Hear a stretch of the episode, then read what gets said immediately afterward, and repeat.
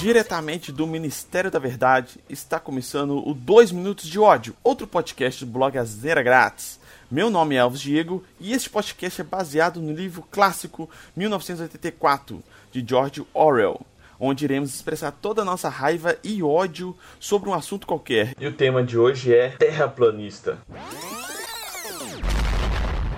Cara, sério mesmo, isso só pode ser zoeira. Não tem como hoje em dia, em pleno século 21, 2020, esses filhos da puta ainda acreditar na Terra plana, cara. Não tem condições. O Aristóteles já sabia que a Terra era esférica desde 350 anos antes da Era Comum, ou, né, por alguns conhecerem como antes de Cristo. E o cara já sabia disso. É foda. E os terraplanistas usam a ciência ou os cálculos que confirmam apenas suas teorias loucas e ignorando todo o resto que entra em conflito com as suas ideias. Isso é, é realmente pegar somente aquela parte daquela ideia, daquele cálculo, daquela ciência para corroborar com a idiotice que ele tá falando. E tipo assim, é só a Terra que é plana? E os outros planetas? E a Lua? E o Sol? Eles são esféricos? Só a Terra que é plana? Não faz sentido nenhum essa idiotice. E como que funcionaria o eclipse? Ou as fases da Lua com a Terra plana? Porque a Terra é plana e a Lua está andando em cima da Terra ali, daquela chapa? Como que existe as fases da Lua ou o eclipse da Lua? Ou eclipse solar. Não faz sentido nenhum também. E hoje a gente tem várias tecnologias, o GPS, por exemplo, que só funciona por causa de cálculos baseados no formato e na velocidade de giro da Terra. Porque sem isso, o GPS não funcionaria, por exemplo. E além de toda essa ciência, todo esse cálculo, a gente tem vários vídeos e fotos da estação espacial ou de missões no espaço mostrando o formato da Terra. Então existem N fatos que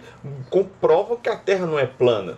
E para encerrar aqui com cereja no topo do bolo, vários idiotas, imbecis, já tentaram provar que a Terra é plana e se fuderam. É o cara que criou a nave que parecia um míssil para subir em órbita para mostrar que a Terra era plana, e um casal também que tentou é, achar a borda da Terra com um barco deles e ficaram perdidos no oceano. Esses caras têm mais que se fuder mesmo.